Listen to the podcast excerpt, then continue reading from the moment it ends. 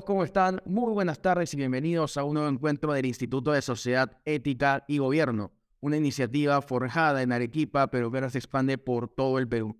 Hoy día yo me encuentro en Piura y tengo una conversación muy grata con un viejo amigo, Gonzalo Flores Castro. Ambos compartimos ese afán por la filosofía y además el afán por, por educar. Ambos somos profesores universitarios y fundadores de este instituto junto a otros cinco ilustres peruanos repartidos por Tacna, por Cusco, por la propia Arequipa, por Moquegua, por Lima. Así que ya se imaginarán la impronta de este instituto y, la expectativa que tenemos em, por impactar en la sociedad. No ya desde un espacio expresamente político, pero sí desde un espacio en el que se dialoguen las ideas. Así que nos da muchísimo gusto volver a encontrarnos con ustedes.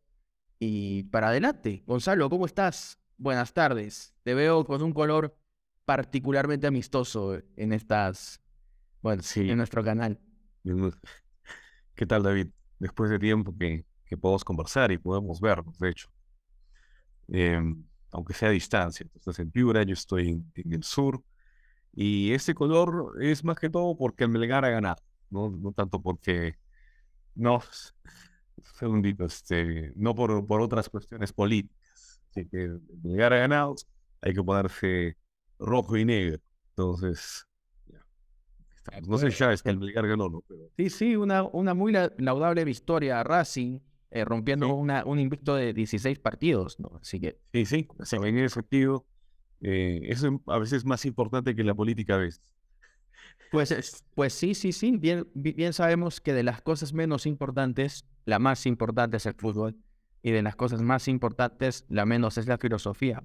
Algún día hablaremos explícitamente de, eso, fútbol y filosofía, pero hoy, Gonzalo, además de la buena noticia, eh, tristemente el Perú se ha visto envuelto en malas noticias, ¿no? Una recensión económica, producto de, bueno, del contexto global, pero principalmente fruto de malas decisiones en la gente que está en el poder hemos vivido, aquí en Piura se vivió, y en el norte del Perú, se vivió con mucha fuerza este paro que, que bloqueó las carreteras, el comercio, literal, las alberjas, la cebolla y el tomate, estaba muy difícil de encontrar en los mercados. ¿Cómo se vivió ahí en el sur? ¿Cómo, crees que está eh, el panorama sociopolítico en el sur del Perú? Bueno, ah, por aquí también la cosa ha estado bastante difícil este, ha habido algunos momentos en que, por ejemplo, cuando hubo el tema más fuerte del combustible, también habían colas de varias cuadras para conseguir combustible, había subido bastante el precio, eh, también habían subido bastante los precios del transporte, y en general cuando suben estas cosas, sube el resto, ¿no? Este, todo está concatenado, todo está unido, la economía es un todo en realidad. Em, y además de eso, pues, el tema de la violencia, que que también por allá, por el, por el norte también se ha vivido. Entonces, creo que esas dos cosas han caracterizado el el aumento de la violencia, el aumento de la inestabilidad a ese nivel y también el aumento de, del problema económico, que si bien ya en teoría se ha ido un poco en algunas cosas, en realidad este, los precios no bajan, no bajan. una vez que suben, la cosa se queda ahí por un buen tiempo. Entonces, no, en fin, eh, a nivel general podría decir esto. Sí, sí, que es un comentario pues, de ciudadanos de a pie, que es lo que somos. O sea, a ti te toca en lo que vas a comprar algo para casa o a mí en lo que voy a comprar algo para casa. Y todo esto, este, por supuesto, genera incertidumbre y zozobra. Y eso que tenemos el, tristemente privilegio, que no debería serlo, de la estabilidad laboral y, y proyecciones profesionales, ¿no? Lleva mucho a pensar en el peruano que está cotidianamente expuesto a la informalidad, que, que simplemente se gana el, pan día a día. Y claro, medidas tan torpes como venir a decir que hay un toque de queda en Lima. Así, entre, entre, entre medianoche y el canto de los gallos, oye, llama mucho la atención. Pero ese momento no, no acabó, digamos, en las torpezas, en las malas decisiones, sino que se extiende a lo que yo percibo como un cierto victimismo, de decir, es que no nos dejan trabajar y claro, terminan por sacar unas bajo la manga, eh, unas que lo tenían expuesto en la campaña electoral eh, y que ahora mismo se ha convertido en el trending topic, ¿no? el tema de, del que todos hablan, que es este momento constituyente. Eh, Ah, yo creo que es un principal punto de partida, ¿no? Para lo que podamos conversar en los próximos minutos. Eh, pues, se han tomado varias malas decisiones, desde el aumento del sueldo mínimo, que lo que, va a o- ocasiona es que haya un mayor mercado negro de, de trabajo. Entonces, este, no alcanza el dinero para a veces eh, los... Quizás puedan aguantarlo empresas grandes, pero empresas que son recién están iniciando nuevamente después de, de todo el tema de la pandemia, que han cerrado tantas empresas pequeñas y ahora se ven obligados a pagarles más sueldo a, sus trabajadores, este, lo cual uno diría, está bien, pero tienen que pagarles más, sí, pero ¿de dónde van a sacar si es que recién se está reactivando? Entonces ahí es donde, viene el asunto y muchos este, eh, empresarios están optando a veces por, por dejar de pagar impuestos, por, por simplemente ir por lo informal. Entonces eso lo que hace al final es un daño a la economía tremendo. Y lo otro, pues lo de la constituyente, es, es de las cosas pues, que, que propone este, el gobierno y la bancada oficialista.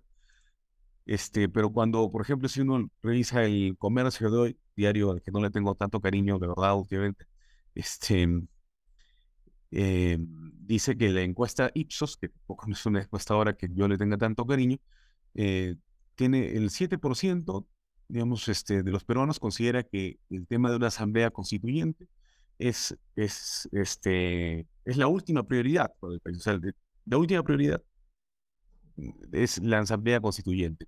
Más importante sería, según esta encuesta de Ipsos, la lucha contra la delincuencia, 43%, la lucha contra la corrupción, 42%, la reactiviz- y reactivación económica, 33%, entre otros, y al final recién estaría la asamblea. Entonces, como, claro. este, esto es más un, un movimiento, ¿no? Del tipo eh, típico de, de la izquierda en este caso, ¿no? de queremos cambiar la constitución. ¿Para qué? Para que se quieran perpetuar en el poder, ¿no? Este, el hijo Serrano lo ha dicho hace, en- creo que lo he dicho ayer, eh, días, sí, sí. sí, hace, acerca de que, bueno, yo no estaría en contra de que hayan reelecciones del presidente, de los congresistas, es decir, lo que se había dicho hace tiempo de que no debería haber reelecciones de congresistas, no, ahora sí, él sí está de acuerdo, ¿no? Em, lo que, busca es perpetuarse en el poder. Entonces, el tema constituyente es solamente porque quieren copar el poder. Eso es. Al menos es mi lectura de- del asunto. La semana pasada tuve la oportunidad de conversar con un experto en constitución, Darwin Urquizo Busqueño, eh, llevado de la mano de siempre la muy buena moderación de Arnaldo Palomino en su canal Contracultura.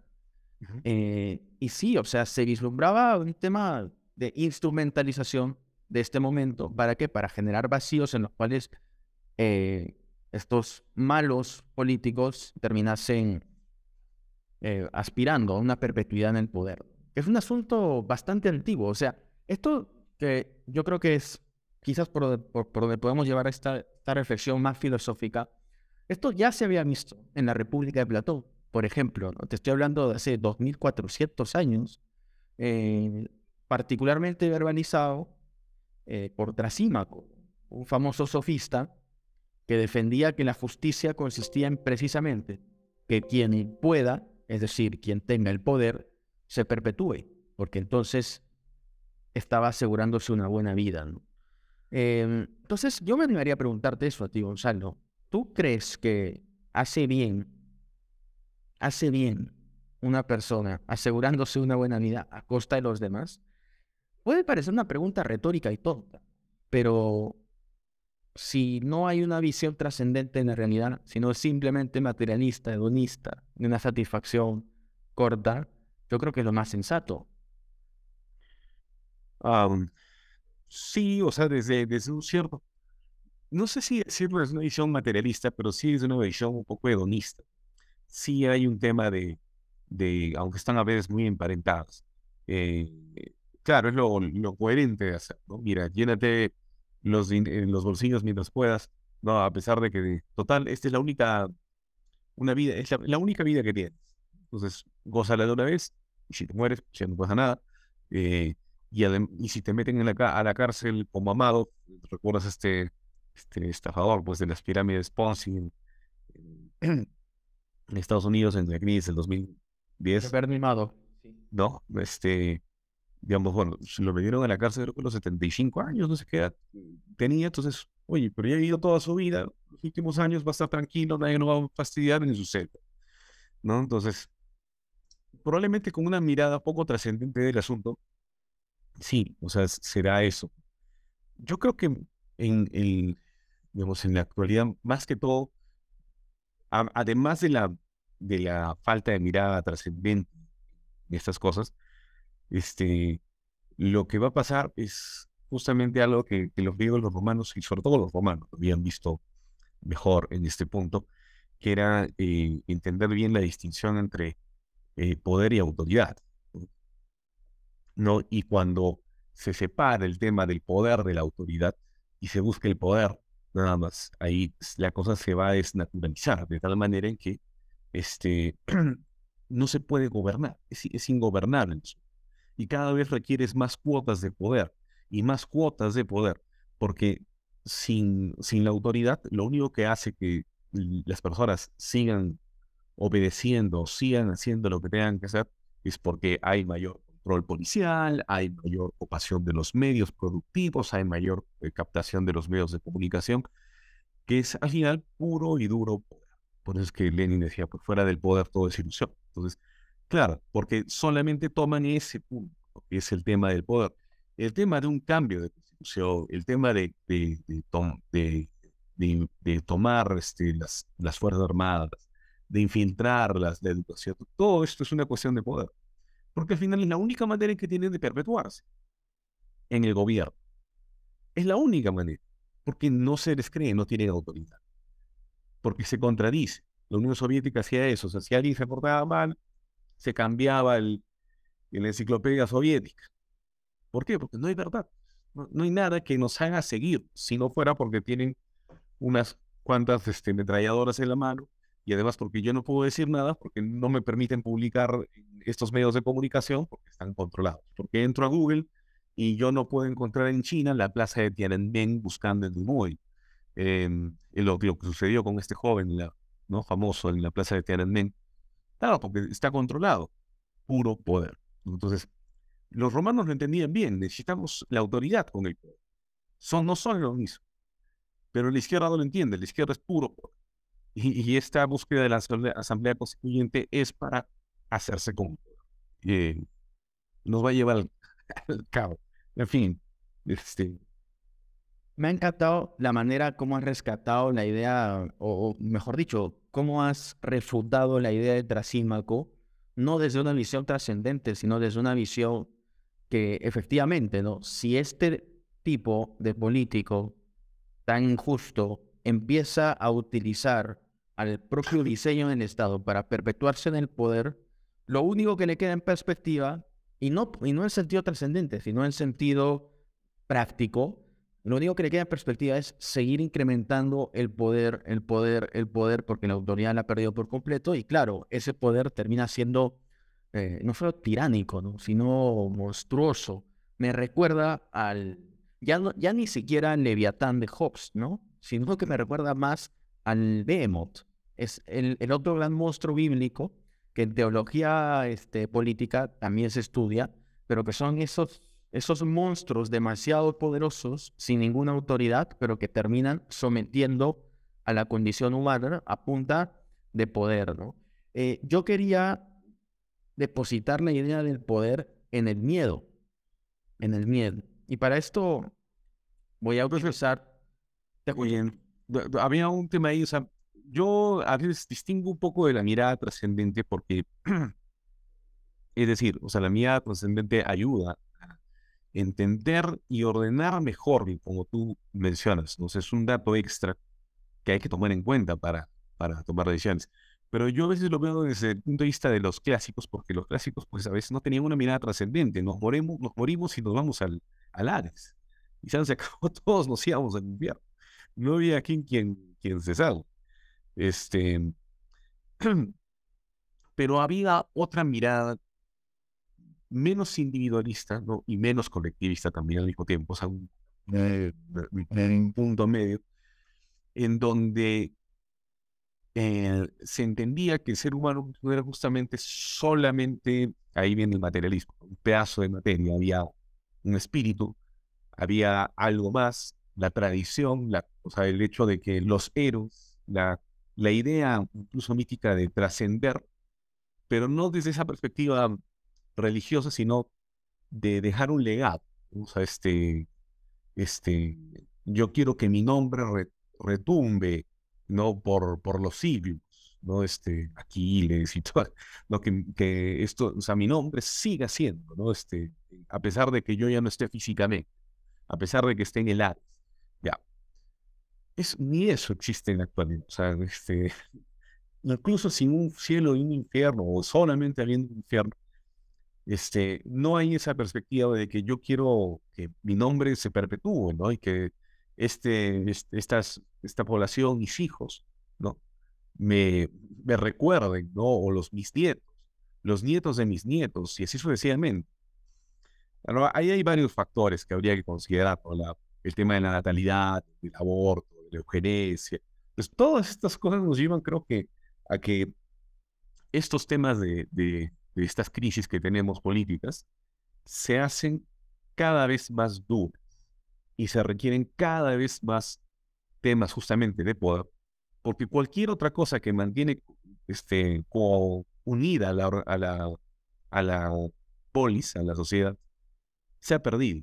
Se ha perdido la familia, se ha perdido, digamos, este, la moral, las virtudes, todas estas cosas. ¿Qué quedan? Nada puro y duro poder y económico. Yo me permito ser más optimista, ¿no? Yo no me apresuraría a decir que ya se han perdido y, y, determinarlo, ¿no? En un pretérito perfecto que ya pasó y, está acabada esa pérdida.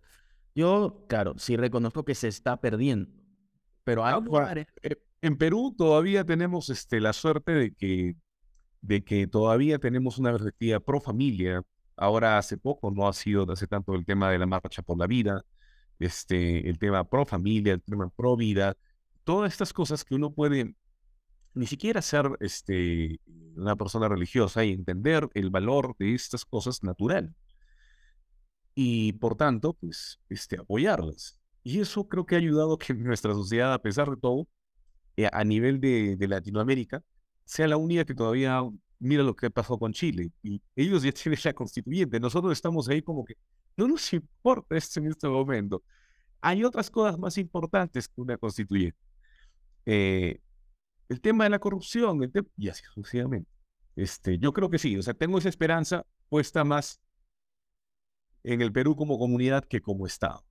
Eh, y, y, es una esperanza que vale la pena no solo rescatar, sino exaltar. No es una esperanza ingenua, sino que es una esperanza eh, bastante bien basada en que no toda la academia peruana, para empezar, ni todos los pensadores peruanos, ni todos los medios peruanos han sucumbido ante el asalto, un asalto catastrófico, pero que no ha sido completo, hasta el, asalto de, estas ideas comunistas y progresistas en los espacios de debate. Eh, bueno, hay que alimentar esa esperanza, por supuesto, y claro, esa esperanza se opone, es una antípoda, es diametralmente opuesta al miedo de quien pretende ejercer el poder para quedarse en el poder y cuya única estabilidad consiste en, intensificar su poder.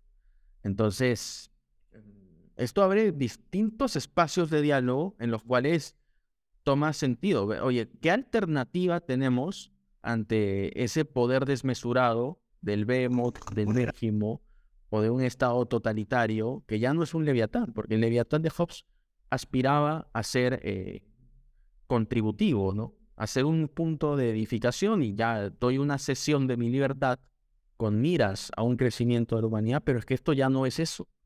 O sea, el, Leviatán se ha vuelto auténticamente monstruoso, insisto, yo lo llamaría pésimo o behemoth, eh, y es un asunto de miedo, o sea, que es un poco por donde quería construir, ¿no? Este, tenemos una esperanza que se opone a un miedo y un miedo generado por estructuras de poder que intentan perpetuarse, sea a través de constituyente y sea a través de un caos que tristemente intuyo que está generado, que está provocado. El poder, eh, yo creo que la, mal, la mala actuación del poder, como tú ya lo habías adelantado, reincide en seguir actuando con más poder, con más brutalidad, con más censura, con más castigo, con más represión, y eso engendra miedo. Pero ojo, ante el miedo caben dos actitudes fundamentales, ¿no? Cabe aminorarse, cabe sucumbir ante ello, o cabe una acción valiente, cabe una acción heroica, cabe una acción de ponernos de pie y decir, no, este, al, menos hay personas, que creo que las hay, eh, que están dispuestas, me gustaría incluirme, que estamos dispuestos a, cultivar la esperanza, a sembrarla en este momento y a, y a salir a debatir, ¿no? Quizás nos convenga invitar este, a gente opuesta a nosotros también, ¿no? a veces termina pareciendo que somos muy este, reiterativos y entre otros debatimos poco, ¿no? Pero la verdad siempre gana, ¿no? Y yo creo que, que la verdad está del lado de la esperanza, la verdad está al lado de, de la bondad auténtica. De otra manera, no lo entendería, Gonzalo. Claro. O sea, bueno, eh, digamos, en tema de, de, a ver, o sea, yo sí creo que hay que que tener esperanza. O sea, si, perdemos la esperanza, ya la cosa por, por gusto es, o sea, no es quizás de las, de las virtudes que uno requiere necesariamente para poder superar una dificultad, ¿no? Este, vemos en los clásicos, ¿no? Los, este, eh, que elaboraron, por ejemplo, el tema de las pasiones, que está muy relacionado con el tema de las virtudes, uno puede hablar, por ejemplo, de la pasión de la esperanza. Eh, y la esperanza surge solamente cuando nosotros podemos ver que el problema puede ser superado. Si es que, y eso tiene que ver también cómo nosotros, eh, va por dos, básicamente dos factores. La primera es que de hecho el objeto sea superable, ¿no? Este, eh, y la segunda es también cómo estamos nosotros frente al hecho. Entonces, eso tiene que ver con una, un cultivo interior, ¿no? De mayor virtud, tanto intelectual, o sea, formación eh, de criterios, pero también virtud moral, ¿no? O sea, este, tener fortaleza de carácter para poder hacer algo. Entonces, si no se dan esas dos condiciones, pues, o sea, la cosa se vuelve insuperable y, y eh, caemos en la desesperación, precisamente, ¿no? Y al final, la desesperación ante ese mal insuperable, y una vez que, que nos oprime, nos termina oprimiendo, lo único que va a generar es dolor, resentimiento, ira, ¿no? Este, yo creo que eso va a ser así. Ahora, ¿cómo, cómo conservar la esperanza? Yo diría ahí que es una cuestión de uno, tratar de, tratar de ver siempre el problema que tenemos delante, que es un problema político en este caso, como algo que es contingente y que se puede superar, no cambiar nuestra percepción sobre esto. Lo segundo, formarnos. Y lo tercero, ahí es donde viene la esperanza sobrenatural. Este, entender de que solamente con, con una medida trascendente, y especialmente con Dios, este, em, ¿quién contra mí si estoy con Dios? Alguna cosa así. Este, realmente la virtud de la esperanza, que tiene que ver con la espera de Dios, en primer lugar, ¿no? Pero, digamos, esa medida trascendente nos puede ayudar a incrementar esa esperanza natural, a saber o entender de que nuestras propias fuerzas, sabemos que uno solo de nosotros no podemos hacer un cambio. Pero a lo mejor en grupo también de repente no podemos, pero tenemos que tratar de mirarla este, de esa manera. O sea, mira, estamos tratando de buscar la verdad y hacer el bien. Dios nos va a ayudar. Entonces, y esto va a salir adelante. Yo lo veo de esa manera, la única manera de mantener la esperanza. Este, en fin. Has introducido el término virtud, que es tan importante y que además termina por retroalimentar aquello de lo que partías, ¿no? La distinción entre potestas y autoritas en la lex romana. Eh, precisamente, ¿qué es lo que faculta a una persona para tener autoridad y no abusar del poder, ni siquiera tener que usar el poder. Precisamente la virtud. La virtud moral es donde la autoridad vive. En simple, es mucho más fácil que las personas confiemos en alguien de probada virtud, sea moral y sea técnica, y realmente ambas, es mucho más fácil confiar y querer seguir, querer respaldar, querer eh, ser representados por alguien que encarne esa virtud. Entonces, eso es lo que me conduce a que la sociedad civil, no, obviamente, no puede esperar que el cambio provenga de una, de una clase política que ya está corrompida, una clase política que está acostumbrada a usar el poder. Clase política de todos los colores, por supuesto, ¿no? Porque aquí hay para todos los gustos. Lamentablemente el Perú en, la historia reciente se ha construido a base de una clase política cero virtuosa. Y una clase política que a sí misma se ha obligado, se ha condicionado, se ha determinado a estas estructuras de poder que son al final de tan vacía autoridad. Y esto se traslada luego a la crisis institucional. Pero sí me animo a ya ir concluyendo, Gonzalo. Ha sido, está, ha sido bastante rápido, pero es que eh, gracias, Son cosas que nos pasa rápidos. Este, clarifica y... te, cuento, una experiencia que hemos tenido ahora, este, ayer, ayer me fui a almorzar con dos amigos. Este, y conversábamos de algo sobre un tema acerca de, de las leyes, del derecho, ¿no? general, y teníamos perspectivas compartíamos algunas cosas, pero nos, nos distinguíamos en algunas otras. Y un tema que salió modificado, lo que voy a decir de lo que se dijo ahí en ese momento, es lo siguiente, ¿ya? Entonces, ahí estamos tres personas en un almuerzo. ¿Qué evita que nos matemos en este momento? ¿Por qué no nos estamos matando? ¿No? Este, no puede porque nos sentimos muy bien, ¿no? Ya, pero además de que nos sentimos muy bien, no nos sentimos bien, ¿qué evita que nos matemos? La ley. Y en parte es cierto, pero en principio no. ¿Dónde está? Tú conoces la ley, les digo, tú conoces tu constitución, pero no las leyes. ¿No? ¿Conoces la ley? El congresista va a venir desde, este, este, o hay un juez, hay un policía atrás tuyo que está esperando, o sea, que, cometas un error. No sabes qué impide que nos matemos las virtudes. Que estamos en, nos, en hay algo en nosotros que busca el bien y el bien común este, entre nosotros. O sea, no nos vamos a matar, vamos, estamos tratando de convivir en paz y salir adelante, por decirlo de alguna manera. Ahora, este, si cambia la constitución, cambian las virtudes, y ese es uno de los problemas, ¿no? O sea, si cambian las leyes, cambian las, las personas.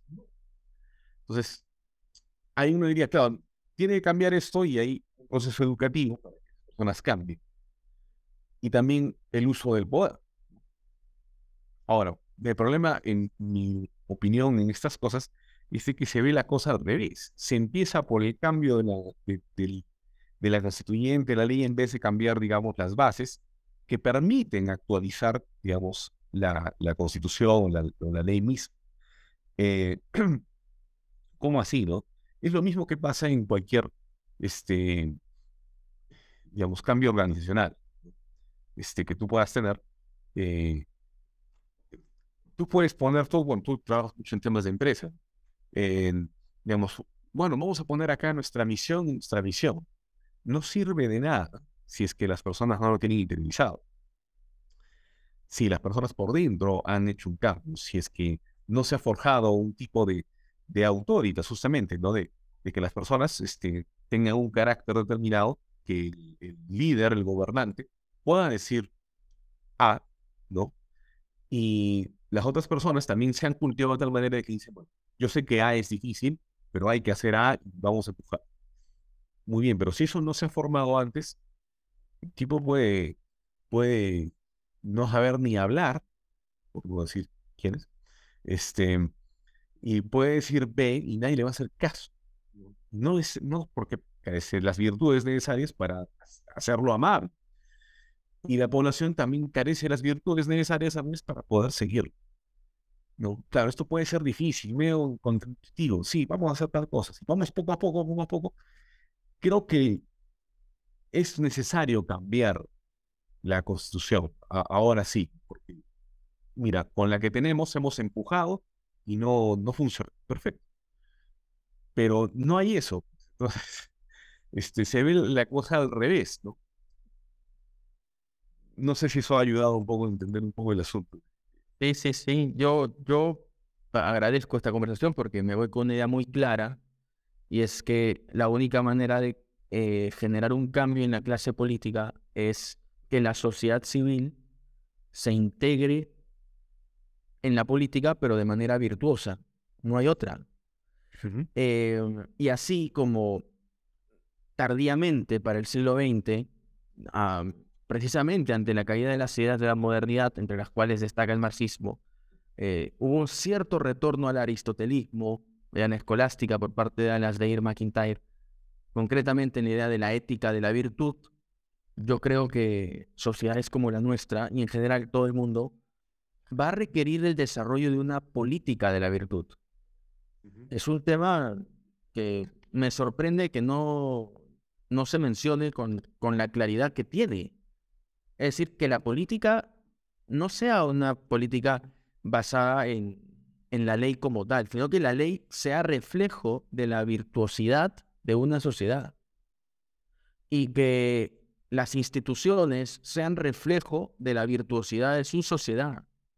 Entonces eso implica educar en la virtud, educar en el carácter. A menudo se dice es que la solución es pensar en la, educación y habría que preguntar de qué educación hablas.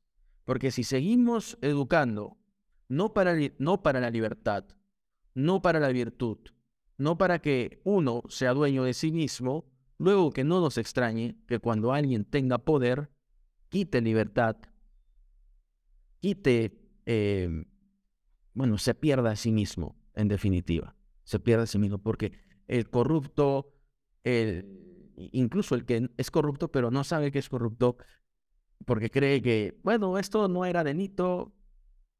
Oye, fórmate tú primero. O sea, ¿cómo pretendes gobernar a otros si antes no has sido capaz de gobernarte a ti mismo? ¿Cómo pretendes eh, dirigir la vida de los demás si tú si, si tú has dirigido tu vida directo a un abismo moral, ¿no?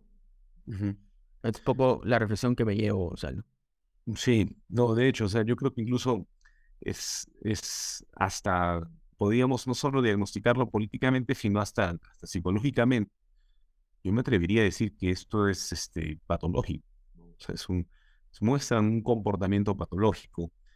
Eh, tratar de cambiar la constitución este, ¿Por qué no? Porque pues, tú, tú, lo has dicho ya, pero en, psicología tú quizás sepas algo de esto. Este, sé que has llevado unos cursos este, sobre, sobre el tema de psicología y había el tema del locus de control, donde uno pone el control. Entonces yo pongo la responsabilidad en exterior a mí, locus de control externo, o yo asumo más, veo más que la responsabilidad tengo yo. Los excesos son malos toda la responsabilidad del exterior, soy una persona absolutamente dependiente, no soy vivo. Toda la responsabilidad interior, soy el superhombre. Yo todo lo puedo. Y es también una miopía sobre cómo es la realidad. Pero si bien es cierto que tener una mirada de que hay cosas que son responsabilidades que nos exceden, están fuera de nosotros, y algunas que están dentro de nosotros, siempre se ha dicho que debe haber un poquito más o haber un poco más de fuerza en el locus interno que en el externo. Es decir, sabernos como responsables también de nuestras propias decisiones, nuestras propias vidas. Este, y en ese sentido, tratar de decir de que vamos a cambiar, me parece que, oye, estás cambiando el locus de control hacia afuera, a que un cambio externo va a hacer que la cosa marche. En el fondo los estás este, manteniendo en una dependencia, en una dependencia a papá Estado. Em, tú tienes que hacer tu papel, pero no es exactamente ese. Em, me parece, ¿no? Este, en, en, en estas cosas. Es un diagnóstico psicológico de, de, de lo que podría ser el, gobierno que tenemos. Muchas gracias, Rosario. Muchas gracias. Una, una excelente reflexión para ir cerrando, ¿no? La idea de dónde podemos el control. Eh, claro, esto que están empleado, como tú lo has dicho, en la psicología y a, nivel individual, a nivel personal, pero que al final tiene una aplicación práctica a nivel social, ¿no? Y que sí, si somos una sociedad que sigue esperando que su vida se va a solucionar por cambiar una constitución, definitivamente no nos estamos haciendo responsables por el cambio que nosotros mismos debemos protagonizar. Y ese cambio empieza en dejar de valorar cosas que no suman ni a nosotros, ni a nuestras familias, ni al Perú, y empezar a valorar tener hábitos que auténticamente nos hagan buenos, las llamadas virtudes. Gonzalo, estoy seguro que desde el Instituto de Sociedad, Ética y Gobierno abogaremos por una política de la virtud. Así es. Bueno, ya estaremos conversando un poco más de esto. Después de tiempo que nos vemos, David. Ojalá que, que no nos perdamos tanto y volvamos nuevamente recurrente en nuestras conversaciones y con otros invitados. Bueno, hemos vuelto con hambre, con fuerza y con muchas ganas, con muchas ganas de hacer patria. Con todos los que nos han acompañado esta tarde, breves 40 minutos, una buena pastilla, un buen café y a continuar, que el fin de semana nos espera. Muchísimas gracias y buenas tardes. Chao. Chao, chao.